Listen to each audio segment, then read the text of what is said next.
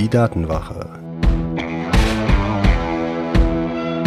Der Podcast für Sicherheit und Privatsphäre im Internet.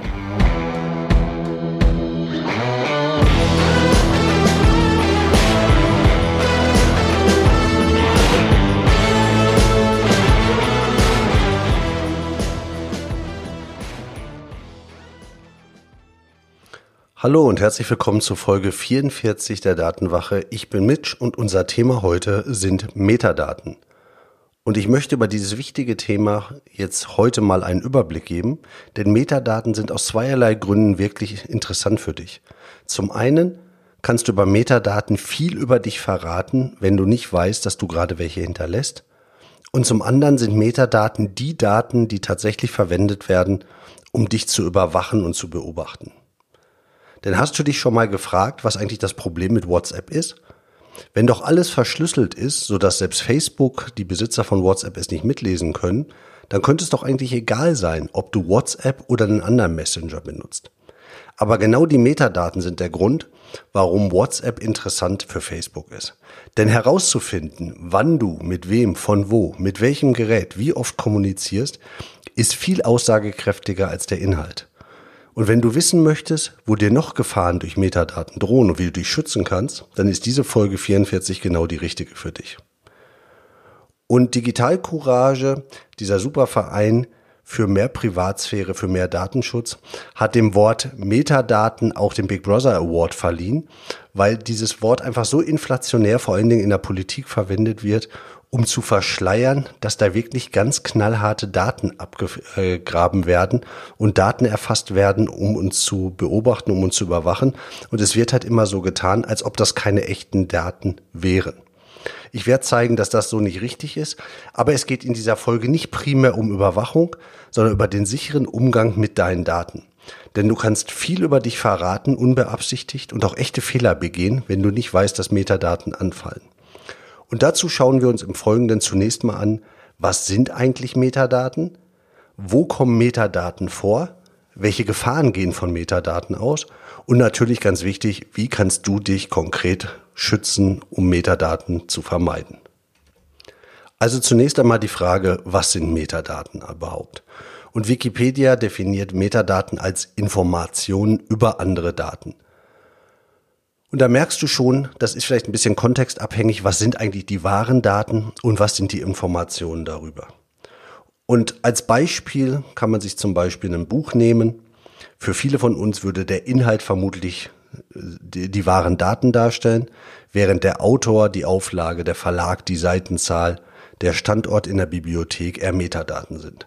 Das mag ein Bibliothekar jetzt aber genau anders sehen. Für den geht es vielleicht genau um die letzteren Daten und der Inhalt ist in dem Fall gar nicht so wichtig. Aber auch bei Bildern ist vielleicht für viele von uns die Abbildung, was ist da eigentlich gerade zu sehen, was sehe ich da, ist das schön oder nicht, ähm, das wirkliche Datum. Aber wer da drauf ist, wann, das wo, mit welchem Gerät und welcher Einstellung an der Kamera aufgenommen wurde, das sind dann halt die Metadaten.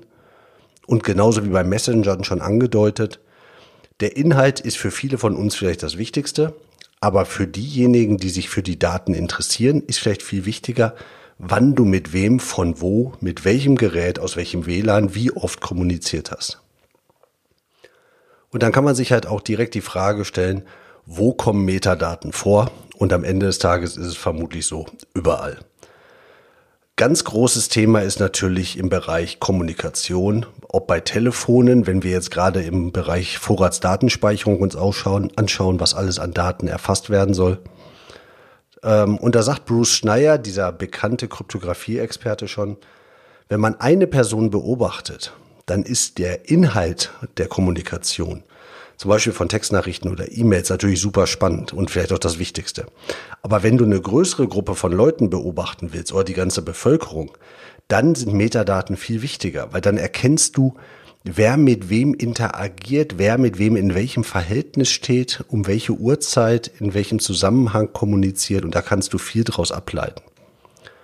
Und genauso ist es halt, dass seit Snowdens äh, Leaks von den NSA-Überwachungen fast alles Ende zu Ende verschlüsselt ist an Messengern oder an Programmen. Aber das sind gar nicht die Informationen, die die Anbieter interessieren.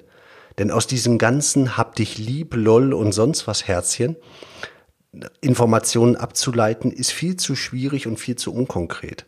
Aber zu erkennen, wann du mit deinem Schatzi typischerweise kommunizierst und warum das auf einmal weniger wird, oder ob du morgens von acht äh, um acht Uhr in die Firma fährst, um 17 Uhr wieder nach Hause fährst, oder ob du Urlaub hast oder wegen Corona Homeoffice machst oder sonst was. Das sind Sachen, die kriegt man aus deinen Metadaten raus. Aber selbst wenn du den Teil der Überwachung mal ignorierst, dann kannst du dir mit Metadaten einen echten Bock schießen. Denn Metadaten sind auch in Dokumenten jeglicher Art in irgendeiner Form enthalten. Ob es jetzt heißt bei einem Office-Dokument, wer das Dokument bearbeitet hat, woher das Dokument unter Umständen kommt, wann das Dokument erstellt wurde, wie die Verzeichnisstruktur auf deinem Rechner ist, wo das Dokument gespeichert war, aber auch mit welcher Software und mit welcher Lizenz es erstellt wurde. Und bei Bildern geht das Ganze sogar noch weiter. Bei Bildern sind extrem viele Informationen in dem Bild enthalten, wann das Bild wo gemacht wurde, mit welchem Modell der Kamera, mit welchen Einstellungen und je nachdem, womit das Bild bearbeitet wurde, kann der Bearbeitende auch noch Informationen wie den Namen des Erstellers, Schlagworte, Urheberrechtsvermerkte und solche Sachen hinzufügen. Und wenn du jetzt halt nicht weißt, dass in Daten, die du weitergibst, sowas vorhanden ist, dann kannst du unter Umständen ein Problem haben. Aber Metadaten sind nicht nur bei der Kommunikation oder bei Dokumenten vorhanden. Was sind zum Beispiel die Metadaten, wenn du ganz normal im Internet surfst? Für dich sind die Inhalte der Seiten die Daten. Aber die Metadaten können zum Beispiel sein, welche Seiten hast du dir überhaupt angeschaut.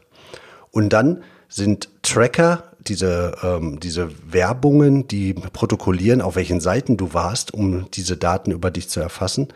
Aber zum Beispiel auch Browser-Plugins, mögliche Stellen, wo jemand diese Metadaten über dich abfängt, um daraus ein Profil von dir zu erstellen. Und dein Internetanbieter zum Beispiel kriegt von jeder Webseite mit, dass du sie aufgerufen hast.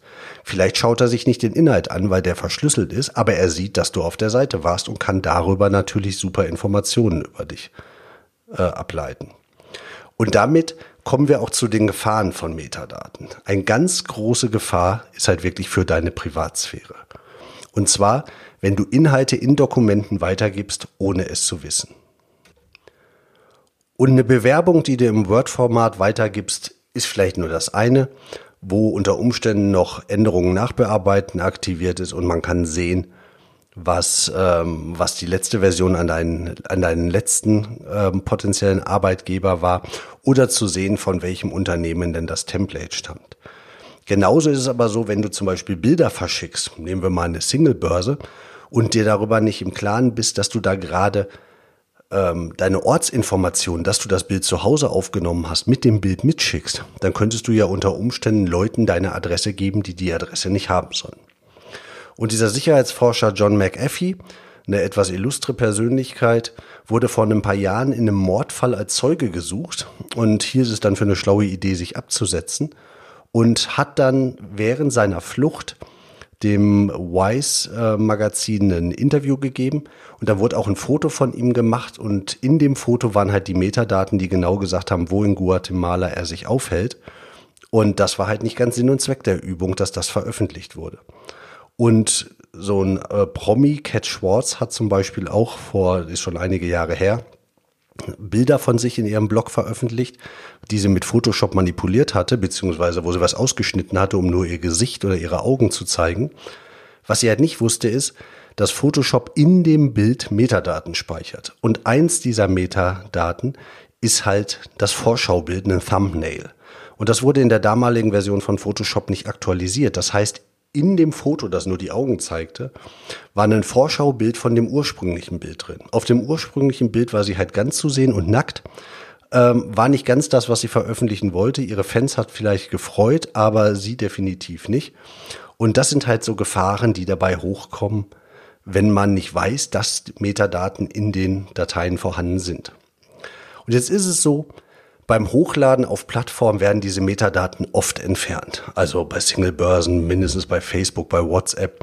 Da wird das schon entfernt oder du hast zumindest die Wahl, ob es entfernt wird, äh, wie bei manchen Bilderalben. Aber die Frage ist immer, es garantiert dir keiner und ähm, sie werden höchstens dann für den Endanwender entfernt, weil du weißt ja nicht, ob die Plattform wie zum Beispiel Facebook, vielleicht gucken die sich ja doch an, wo du deine Bilder aufgenommen hast, mit welchem Gerät und hey, du hast schon wieder ein neues iPhone, das ist ja auch nicht schlecht. Und daraus können natürlich die Plattformen was lernen. Selbst wenn sie die Metadaten an deine Freunde und andere Besucher deine Seite über die Bilder nicht weitergibt, sind sie immer noch drin. Und damit ist auch die Frage, was sagen Metadaten eigentlich über unser Leben aus? Und ich habe es ja schon gesagt, Metadaten sind eigentlich das, was zur Überwachung verwendet wird. Metadaten sagen extrem viel aus. Und es gibt zwei schöne Beispiele, die ich auf der Webseite in den Show Notes unter datenwache.de slash 44 verlinkt habe. Das eine ist ein Selbstversuch, wo jemand eine Woche lang mit Hilfe von einer App sämtliche Metadaten, die halt da zur Verfügung standen, aufgezeichnet hat und sie von einem Forschungsinstitut hat auswerten lassen. Und da findet ihr bei Netzpolitik einen schönen Bericht drüber, dass man aus diesen Daten ganz einfach erkennen kann, wann er wo und wie arbeitet, wann er schläft, in welcher Position er beschäftigt ist, wer seine Arbeitskollegen sind, mit wem er eine Beziehung hat, welche sozialen Kontakte er unterhält, aber auch, wie seine Accounts bei Amazon oder Google sind und welche Themen ihn interessieren. Und auch Malte Spitz, der Politiker, hat so ein ähnliches Experiment gemacht und zeigt, dass man enormes Wissen über seine sozialen Vernetzungen und Lebensgewohnheiten nur aus seinen Metadaten ableiten kann. Und deshalb ist ganz wichtig der Tipp, vorm Teilen von Dokumenten solltet ihr über Metadaten nachdenken. Denn zumindest schon mal drüber nachdenken ist der allererste Schritt. Und dann gibt es Tools, die euch anzeigen, was an Metadaten da drin ist und euch zum Teil auch erlauben, sie zu verändern. Es gibt zum Beispiel zum Verändern das Metadata Anonymization Toolkit, MAT, oder auch die EXIF Tools. Beide jetzt nicht unbedingt vielleicht so eine Ausgeburt an äh, clicky bunti bildi schöner, einfacher Bedienbarkeit aber unter Umständen ganz interessant. Und es gibt sicher auch noch andere Angebote im Netz, wie ihr eure Daten bereinigen könnt. Müsst ihr euch halt immer überlegen, wem ihr eure Daten geben wollt. Aber es gibt auch noch andere Programme dafür. Und dann gibt es den Exif Viewer. Das ist eine sehr schöne Webseite, wo ihr halt einfach mal ausprobieren könnt, was in Bildern so drinsteht, was man aus diesen Informationen gewinnen kann. Das müssen ja nicht unbedingt eure Bilder sein, die ihr da hochladet. Ihr könnt auch irgendwelche nehmen, die ihr im Netz gefunden habt und einfach mal gucken, was dann passiert. Und dann ist der nächste Punkt immer mal zu überlegen, welche Metadaten fallen an, wenn ich mich ganz normal im Alltag bewege. Wenn ich jemandem schreibe, wenn ich, äh, wenn ich mein Handy einfach dabei habe. Und vielleicht ist es manchmal ganz praktisch, sich zu überlegen, dass ein Handy im Flugzeugmodus für die nächsten paar Stunden ganz sinnvoll ist.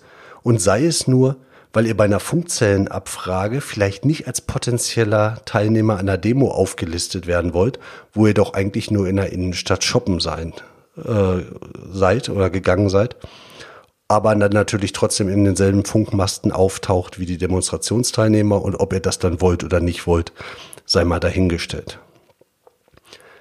Das Thema Metadaten ist wirklich ein großes Thema, ist ein wichtiges Thema und mir geht's jetzt eigentlich primär darum, euch ein bisschen bewusst zu machen, dass dieses Thema existiert und dass ihr tatsächlich mal schaut, ähm, wo ihr darauf achtet, wo ihr nicht darauf achtet. Ganz vermeiden lässt es sich nicht, aber bewusst durchs Leben gehen und vor allen Dingen seid vorsichtig beim äh, Austauschen von Dokumenten, ob es Bilder sind, ob es Texte sind, ob es Dateien sind, um einfach zu gucken, was dann passiert.